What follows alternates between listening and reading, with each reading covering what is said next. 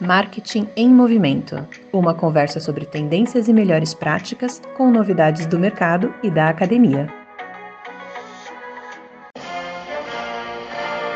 Na Gringolândia. Está de volta ao nosso especial do Super Bowl, esse que foi um dos episódios mais ouvidos no ano passado, e então é com muita satisfação que nós vamos conversar sobre o que rolou neste que é um dos maiores eventos do mundo do marketing, onde rola muita grana, muito investimento. E vou aqui reforçar se você é um novo ouvinte e ainda não ouviu o nosso episódio do Super Bowl de 2022, eu vou colocar aqui, logicamente, opiniões para a gente debater junto é, sobre tudo o que aconteceu na verdade, só quem escreveu o briefing, quem vai realmente ver os resultados lá dentro de cada empresa, que sabe se o comercial funcionou, se não funcionou, quais eram os objetivos da marca. Nós vamos fazer aqui um debate. É sempre bom porque assim a gente aprende. Mas também vou reforçar que eu não sou de todo leigo, dado que eu sou um marqueteiro que tem como público-alvo outros marqueteiros. Então eu tenho reuniões constantes com essas marcas, com essas agências que fazem esses comerciais. Também já trabalhei fazendo esses comerciais dentro da Microsoft. Então também não sou de todo leigo, posso dar um palpite educado sobre tudo que aconteceu.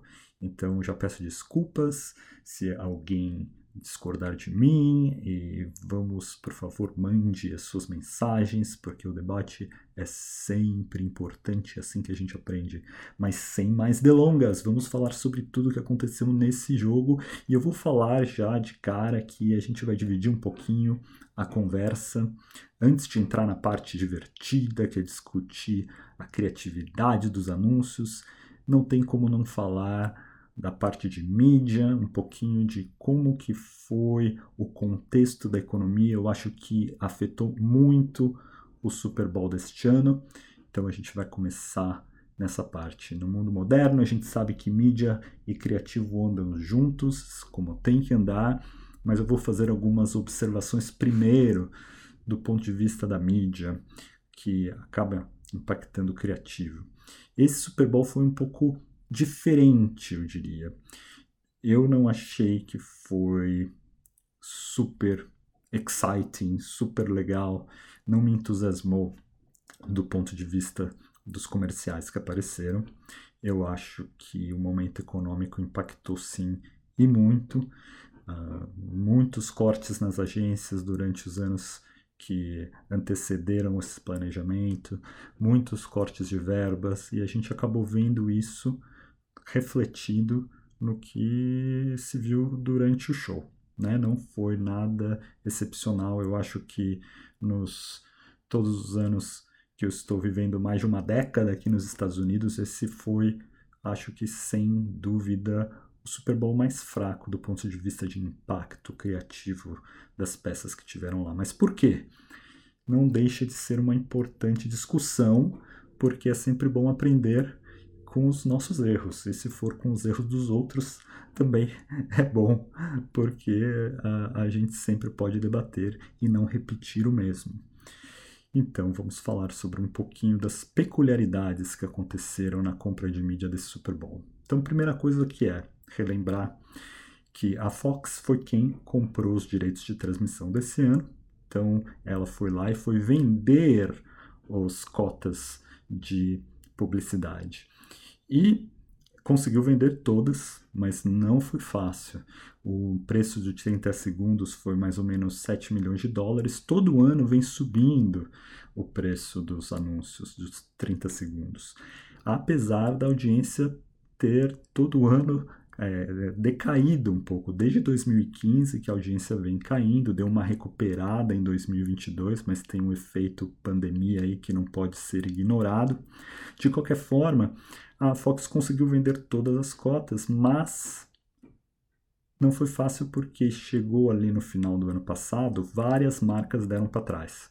Pediram para sair, é, por conta da crise mesmo, faltou grana, falou não, não está no momento da gente fazer isso. Por exemplo, a Toyota, que sempre esteve assim durante anos no Super Bowl, foi uma ausência bem notável dentre todos os anunciantes. E principal setor onde a gente viu uma grande queda foi com certeza cripto, né? Por todos os momentos tudo que está acontecendo no mercado de cripto. Quem ouviu o nosso especial do Super Bowl ano passado viu que eu critiquei bastante os anúncios que é, foram feitos. Vou falar Pedro Nostradamus, sabia o que ia acontecer? Bem, é, eu acho que dá para fazer um episódio só sobre o que aconteceu com o cripto e as celebridades que tiveram a sua imagem arranhada por associar com esse tipo de aposta, como a nossa querida Gisele e o seu ex-Tom Brady, né, com certeza tiveram um pouco das suas imagens arranhadas. Enfim, mas a Fox conseguiu vender e é, outra, apesar de outro setor notável que diminuiu a presença foi as hard seltzers, que são aquelas bebidas alcoólicas Nutella, aquelas que estavam na moda, mas o mercado desacelerou e os anúncios sumiram. E a boa e velha cerveja voltou a figurar como uma grande bebida nos anúncios do Super Bowl. E vamos falar um pouquinho disso porque eu acho muito interessante notar o que aconteceu. A AB InBev, a nossa Ambev, depois de 33 anos, abriu mão da exclusividade que ela tinha como anunciante de cerveja no Super Bowl. Faltou dinheiro? Hum, a gente sabe um momento difícil para todo mundo, mas vamos analisar um pouco dessa decisão da Ambev. O que, que a gente pode tentar entender? Primeira coisa, os concorrentes foram ficando cada ano que passava mais espertos. Eles não paravam de fazer, eles faziam táticas de guerrilha, abusavam das redes sociais. Teve até marcas que incentivavam as pessoas, assim que vinha um anúncio da Ambev, correr para o site para procurar por outra marca, por uma promoção, só para evitar que a Ambev tivesse monopólio da conversa durante o jogo. E elas entravam de bicão na conversa mesmo. E com a participação cada vez maior das redes sociais nessa conversa, facilita para as marcas que não estão como patrocinadoras oficiais ou que não detêm cotas de comerciais no jogo, também conseguem fazer parte dessa conversa. E outra coisa é que essas marcas acabavam comprando muito mídia no mercado local, pagando muito menos, talvez por um mercado, mas mercados estratégicos para conseguir aparecer no Super Bowl. Um outro ponto interessante do ponto de vista de planejamento de mídia é que não é agora que se consome mais cerveja aqui nos Estados Unidos. A gente sabe que é no verão. E então, uma das justificativas públicas que a Embev deu foi que ela pode fazer mais coisas com esse dinheiro, incluindo nesse momento onde a demanda é maior, pode investir mais em geração de demanda, investir mais no canal durante o verão. É, então, uma opção que não deixa de ser interessante e parece fazer sentido. A grande questão é Será que os concorrentes aproveitaram essa chance a primeira vez que uma cervejaria como a Monso pode participar do grande evento de marketing? Bem, é, o que a Monso fez? A Monso fez um agito muito grande nas redes sociais, fez uma competição para o povo decidir qual é a cerveja do seu portfólio que ia aparecer no comercial. Era Miller ou era Coors? E tentaram agitar isso nas redes sociais. No final, para tentar fazer uma cerveja, uma, uma surpresa, e apareceu a Blue Moon no final da briga entre elas. É, o que, né, acho que as marcas apareceram, mas eu sinceramente achei decepcionante, pois mostrou que essas marcas não tinham nada para falar. Essa era a oportunidade, depois de tanto tempo, você vai vir para um palco como o Super Bowl, é a sua chance de fazer um statement, de falar sobre o que a sua marca é, o que, que a gente quer dizer, sobre o que, que a gente representa. E lembrando que são marcas que não precisam de awareness, né? o público conhece elas, elas vêm no canal o tempo todo, estão anunciando o tempo todo, elas precisam não de brand awareness, elas precisam de brand preference, elas precisam de construção de marca. Então achei que para quem foi no Super Bowl pela primeira vez, achei um pouquinho decepcionante. Parece que elas não tinham nada do que falar e parece que a Ambev se saiu bem com essa decisão, pelo menos no curto prazo, porque no longo prazo a gente não sabe, pois acho que ela abriu espaço para uma outra marca que sabe como ninguém fazer marketing atrelado ao esporte, que é a Heineken. Vou falar dela num segundo, daqui a pouquinho. Tá? Mas antes, outra questão, né? Vamos falar um pouquinho, já que a gente mencionou redes sociais. Muitas marcas sabem que a conversa acontece nas redes sociais, inclusive antes do evento, e o Twitter é sem dúvida a rede social que mais surfa nessa onda, porque é onde a conversa acontece mais em tempo real. Mas muitas marcas falaram que este ano não colocariam mídia paga no Twitter por tudo que está rolando lá, o Elon Musk surtando. Então teve várias marcas que falaram que não iam estar muito fortes no Twitter, pelo menos não com tráfego pago. Mas organicamente, com certeza, todas estiveram muito, muito presentes. Sinceramente, pelo que eu vi, eu vi muito anúncio pago no Twitter. Não sei o quanto eles sofreram, mas não me pareceu tanto assim. O que a gente sabe é que pelo menos as marcas estiveram mais abertas a trabalhar outras plataformas. Eu acho que o TikTok talvez tenha sido o maior ganhador dessa controvérsia em relação ao Twitter. Muitas marcas trabalharam bem no TikTok, inclusive antes do evento. E o Instagram acabou também pegando um pedacinho deste mercado como uma boa alternativa. E, como foi a tendência nos últimos anos, as marcas usaram essas plataformas para, antes do evento, colocarem alguns filmes, seja por um lado um pouquinho de é, fazer um teaser, né, fazer uma antecipação daquela mensagem e deixar o clímax para o filme que vai passar durante o jogo. Algumas marcas fizeram isso e eu acho que quem fez melhor foi é, a nossa aquele canal que é, Tubi que passa filmes, é, um streamer, né? E, e, trabalhou muito bem durante a semana toda, alguns teasers com aqueles coelhinhos e deixou o clímax para um dos momentos mais importantes do jogo no halftime e seguiu com mídia bastante pesada no jogo todo. Então achei que trabalhou, trabalhou muito bem isso. E outras já foram, colocaram, escancararam os anúncios com antecedência. É sempre uma discussão interessante, porque por um lado você perde o impacto na hora do jogo, por outro lado você pode se destacar e sair um pouco daquela bagunça. Tem muita, muita, muito barulho, muito noise, né, da todos os anunciantes. E se você se destaca antes, você pode ganhar cobertura na imprensa. Acho que a marca que melhor trabalhou isso foi o salgadinho Popcorners, que foi com Breaking Bad. É, incrível a quantidade de PR que eles tiveram aqui nos Estados Unidos. A marca apareceu, acho que em vários telejornais, vários sites, todo mundo falou do anúncio do Breaking Bad, todo mundo apareceu. Eles fizeram teasers também, mas o comercial apareceu antes. E achei que foi muito, muito bem trabalhado. Então, acho que eles apareceram de uma forma legal.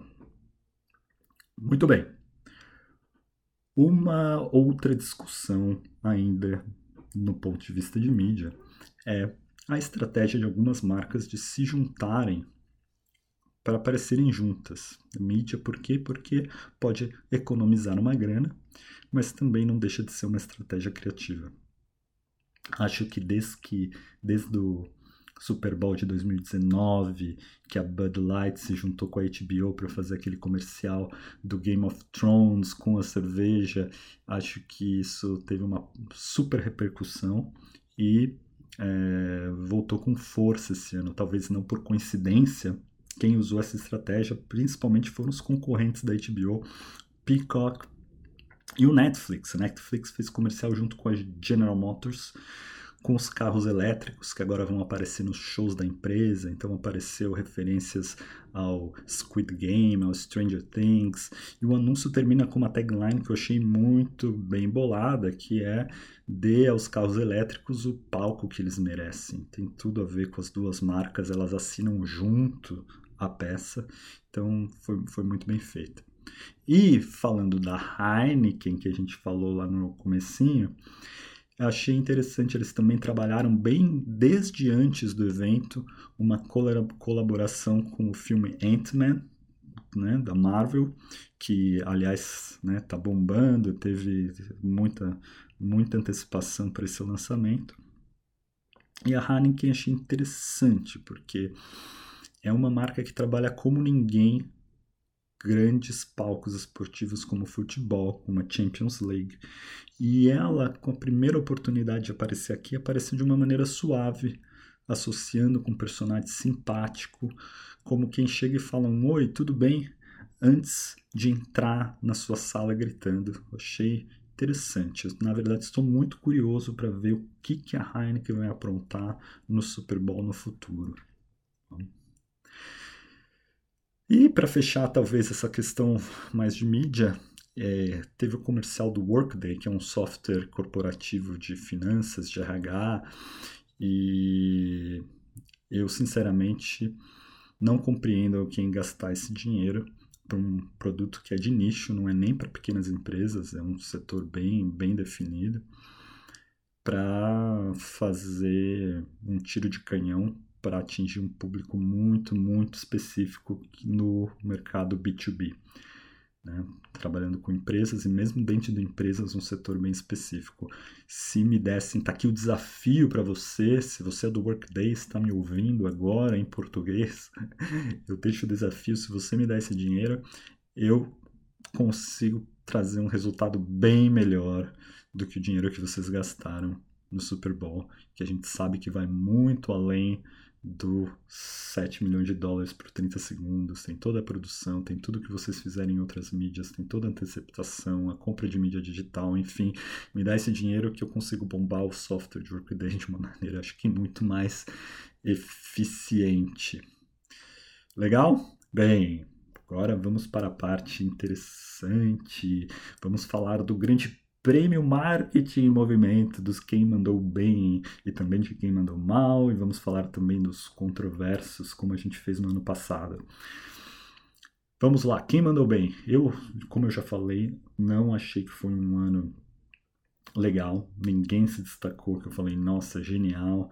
Os comerciais mais icônicos, não teve nenhum que a gente vai lembrar, que a gente vai ficar discutindo, como os sapinhos da Budweiser, ou, ou a velhinha do Wendy's falando Where is the Beef, o é, 1984 da Apple, não teve. Foi um, foi um ano bem ruim, a gente já falou, especulou um pouquinho o porquê, mas com certeza tem profissionais muito bons que acertaram e acho que vale a pena destacar aqui o esforço.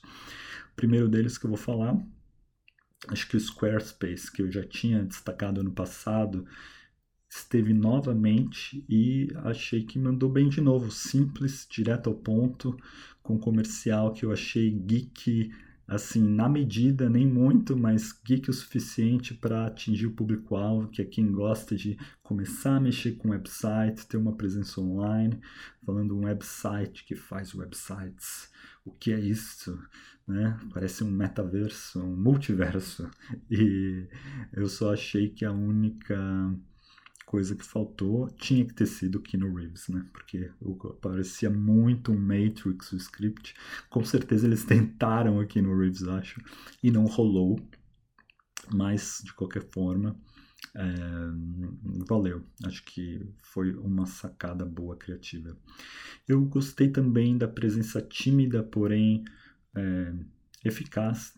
Vamos ver, mas eu gostei do McDonald's eles associaram no prato preferido, qual é o que você, sanduíche que você sempre pede no McDonald's, como faz parte da nossa identidade, né? Se você conhece bem o seu companheiro, a sua companheira, você sabe o que, que ele sempre pede no McDonald's. Então, é, a gente está vendo identidade ser muito usado do ponto de vista negativo, principalmente no marketing político, colocando as questões tribais em conflito para conseguir vender uma mensagem. E aqui foi legal ver a questão de identidade sendo colocada de uma maneira positiva. E não é só com celebridade que a gente faz anúncio. Aliás, esse ano foi um ano onde os clichês de Super Bowl acho que foram levados além do limite. Então, foi basicamente filmes de celebridades o tempo todo. É, cachorrinhos, bebês, muita um pouquinho de anomalia, né, que é aquela técnica de você ver questões que não fazem muito sentido na vida real, como por exemplo o bebê falando ou animais dançando. Isso tudo a gente tem pesquisa que fala que, né, dá mais recall, as pessoas ficam com aquela imagem na cabeça, presta atenção, mas foi tudo muito a, a, a técnica, os hacks de, de criatividade para televisão sem ter uma mensagem bem sacada. Então, pareceu tudo fórmula, fórmula, fórmula, com pouca sustância. Então, foi bem decepcionante. Então, só colocando de novo uh, a minha frustração. Mas quem mais que daria para dizer que foi bem? Eu acho que as empresas de tecnologia, de uma maneira geral, umas que eu gostei bastante aqui, eu achei que YouTube é, fez o patrocínio oficial do pré-show e a Apple fez do halftime. Então, duas empresas que estão investindo para associar a sua construção de marca com entretenimento. Então, o YouTube, como vai ser, está trazendo a NFL para os domingo, as pessoas vão conseguir assistir no YouTube, o que é um super negócio. É, fez um investimento pesado para aparecer no show, antes patrocinou oficialmente. E a Apple, interessante que né, qual seria a bandeira da Apple? Seria que eles iam promover o Apple TV Plus para os filmes. Eles resolveram investir na, na, na, parte de música, o que tem tudo a ver com halftime. Então achei que a associação uh, das marcas com o entretenimento fez todo sentido. É, e quem mais? E teve o Google. O Google fez um bom filme do Pixel, o celular deles, que não foi nada demais. E não foi nada diferente do que eles vinham fazendo já nos, nos, nos outros comerciais. Mas o ponto é: será que precisa ser diferente? Acho que não. É, a gente viu nos, nos earnings do Google no trimestre passado que o, o, o Pixel tem aumentaram as vendas, tem ganhado participação, porque eles têm batido na mensagem que diferencia eles, que é a questão de edição de foto. Com certeza eles têm muita pesquisa falando que as pessoas veem essa funcionalidade como uma diferença diferença de outros modelos, uma coisa que elas gostam. Então o Google está batendo muito em duas mensagens. Uma é: esse celular é do Google. Você não sabia que o Google tinha um celular, agora você sabe. E ele faz coisas mágicas. Então o filme todo é uma grande demo, uma demonstração do produto, o que às vezes não é fácil de fazer. Foi simples, mas eu achei in, né, efetivo. Eu tenho certeza que é, o filme vai ajudar com o principal objetivo. Não vai ser uma coisa que todo mundo vai comentar, mas vai ajudar a vender. Então, você quer um filme que só se destaca ou você quer um filme que vai atingir os seus objetivos de negócio? Então, achei que provavelmente esse filme é, eles vão colher alguns frutos. Muito bem. Gostaria de ter mais destaques positivos. É, vou ver se eu lembro de um ainda antes da gente acabar aqui. Hoje, vocês sabem, é um episódio bem informal, porque eu estou gravando logo depois do jogo, então é mais um, uma conversa direta aqui, sem muitos roteiros. Mas eu vou falar aqui agora dos quem mandou mal. Né? E eu achei que eu não gostei, pode ser até considerado controverso, porque acho que outras pessoas talvez gostem, mas eu não gostei muito da estratégia da Pepsi. Ela coloca né, o Ben Stiller, o Steve Martin, eles são atores que falam, nós vendemos emoções, então eu tenho que fazer você achar que eu estou bravo, que eu estou apaixonado, que eu estou nervoso, que eu estou feliz. Mas no fundo, no fundo, eu só sou um ator, então eu fico fingindo todas essas coisas. Aí eles experimentam a Pepsi e falam: Olha, foi ótimo. Mas será que eu estou falando a verdade ou será que eu só estou mentindo? Você que tem que descobrir por você. E a gente sabe da onde vem esse tipo de insight, né? Tem muitas pesquisas, inclusive eu já vi algumas, ah, porque na Microsoft, inclusive, a gente já fez campanha com o mesmo insight, que é as pessoas estão cada vez mais é, céticas em relação a comerciais tradicionais. Então elas entendem que são mensagens comerciais que estão ali para vender. Então elas têm as guardas, né, as defesas lá em cima, falando não, eu não quero. Isso aí é tudo uma mensagem que quer que quer me manipular. E quando você abre o jogo e fala assim, olha, isso aqui é um comercial, isso aqui eu estou tentando fazer isso aqui para vender mesmo, é uma maneira de estou sendo tão honesto com você que a pessoa baixa suas defesas e fica um pouco mais aberta a sua mensagem. Pode funcionar, a gente tem evidência que isso funciona em algumas situações, mas por que eu acho que não funciona nessa? Esse é um, talvez o maior palco de entretenimento do mundo. Você está ali para diversão, você está no Super Bowl, você tá com seus amigos, você tá bebendo, você tá em casa, você tá vendo os comerciais para se divertir. E você, a última coisa que você quer é questionar suas emoções. A última coisa que você quer é saber que você está sendo enganado por aqueles comerciais. É, dá uma dissonância cognitiva, dá um conflito com a mensagem que você quer vender, que não é o momento, não é nessa hora que você quer adotar essa estratégia. Aqui a questão é ir pela diversão e não, olha, eu sou tão, tão, tão honesto aqui que eu vou abrir o jogo, mas só tem um jeito de você fazer saber, é experimentar o meu produto. Não gostei. Não achei que foi bem sacado. Poderiam ter feito a mesma coisa em outro momento. Muito bem. É, quem mais que mandou mal? De uma maneira geral, todo mundo que usou QR Codes. É, ano passado, vocês viram que eu destaquei como um dos vencedores, um dos destaques que mandou muito bem, foi uma empresa que usou QR Code de uma maneira inovadora, mas aí agora já era batido todo mundo esperava, não era mais surpresa, e todo mundo colocou QR Code, indo para lugares que não faziam sentido. Eu fui nos QR Codes, alguns iam direto para o Twitter, outros falavam para seguir o fulano, e eu nem sei quem é, nem fui apresentado essa marca direito, nem entendi direito a mensagem delas. Então, né, vamos ter uma conversa primeiro, vamos sair para jantar, não, né, vamos, vamos conversar melhor antes de você querer que eu vá lá e comece a baixar aplicativo do nada, que eu nem sei quem é você, tá bom? É, não, não, não achei que foi legal. Também o, uma, uma mensagem que eu vi, mas que muita gente não deve ter visto, porque eu desconfio que foi uma compra no mercado local, foi da Alaska, que é uma Alaska Airlines, que é uma empresa aqui de Seattle. E que a mensagem em si parecia muito legal, falando que o cartão de crédito tinha mais benefícios e tal, e no final vai aparecer website para conseguir o seu, seu desconto, e eu não consegui. Então eu achei que eu era até o público-alvo, mas não consegui porque passou muito rápido, então eles não tiveram do ponto de vista criativo na execução da peça, um bom balanço entre a mensagem e o call to action no final foi muito rápido e me perdi e, e perdi a oferta, então não achei que foi bem executada. Mas outra peça aqui que eu vou cornetar foi o do conhaque Remy Martin, que tem a Serena Williams vendendo essa cachaça aqui, é, para mim não desceu redondo.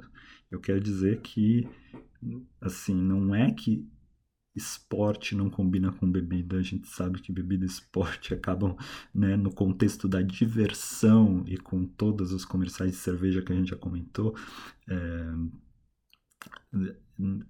não tem necessariamente essa separação e pode até ir bem. Mas o caso do conhaque do Remy Martin foi, na minha opinião, muito mal executado. Foi uma questão de É, é, estamos aqui neste momento, a Serena meio que militar, falando assim com as pessoas. Nós temos que conseguir esse, né, superar barreiras e então vamos, então vamos beber.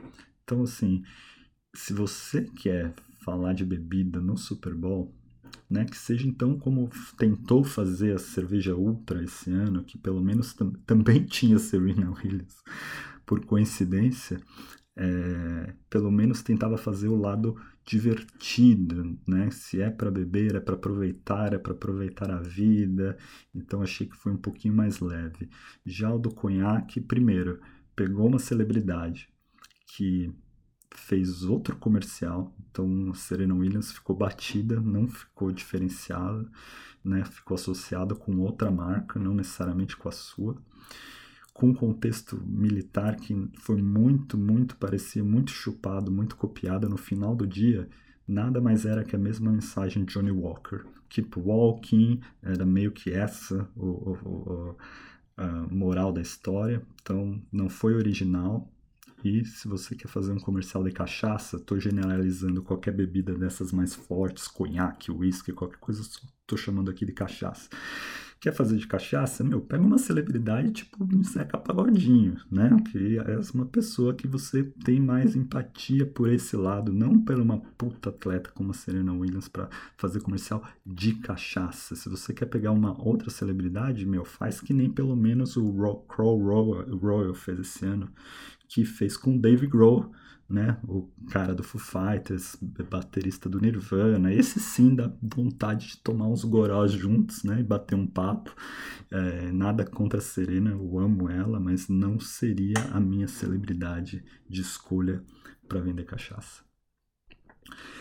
Ah, também vou destacar, oh, bem, teve algumas, alguns comerciais que fazeram, fizeram referências à disfunção erétil que eu achei muito é, curioso, pitoresco, um comercial do carro Ram, é, uma picape aqui, e, e, o outro que eu nem me lembro direito, na verdade era de uma academia, mas eu fiquei pensando, mas que, de quem que é, de quem que não é. E aquela coisa dos abusos das fórmulas, né? O humor é uma fórmula também super batida no Super Bowl, mas tem que ter um humor com substância, tem que ser aquele humor que tem uma bela sacada, que tem uma chance de ficar marcado na cultura popular e que fala da sua marca. Eu acho que você tentar associar sua marca com disfunção erétil pode ser uma coisa que vai fazer cair as vendas, né? Muito bem. E vou finalizar o nosso podcast de hoje com um filme controverso. Então não vou dizer nem que foi bom nem que foi ruim. Acho que tem bons argumentos dos dois lados, mas foi sobre Jesus. Jesus deu o que falar porque tem uma entidade, não sei nem como chamar isso, mas eu vou chamar de uma entidade que tem gastando, gastado uma grana federal promovendo Jesus. Eles falam que Jesus, você que está aí e talvez não tenha Jesus no coração, você Saiba que Jesus foi um rebelde, que nem você. Ele lutou pelo direito das mulheres. Ele também protegia minorias.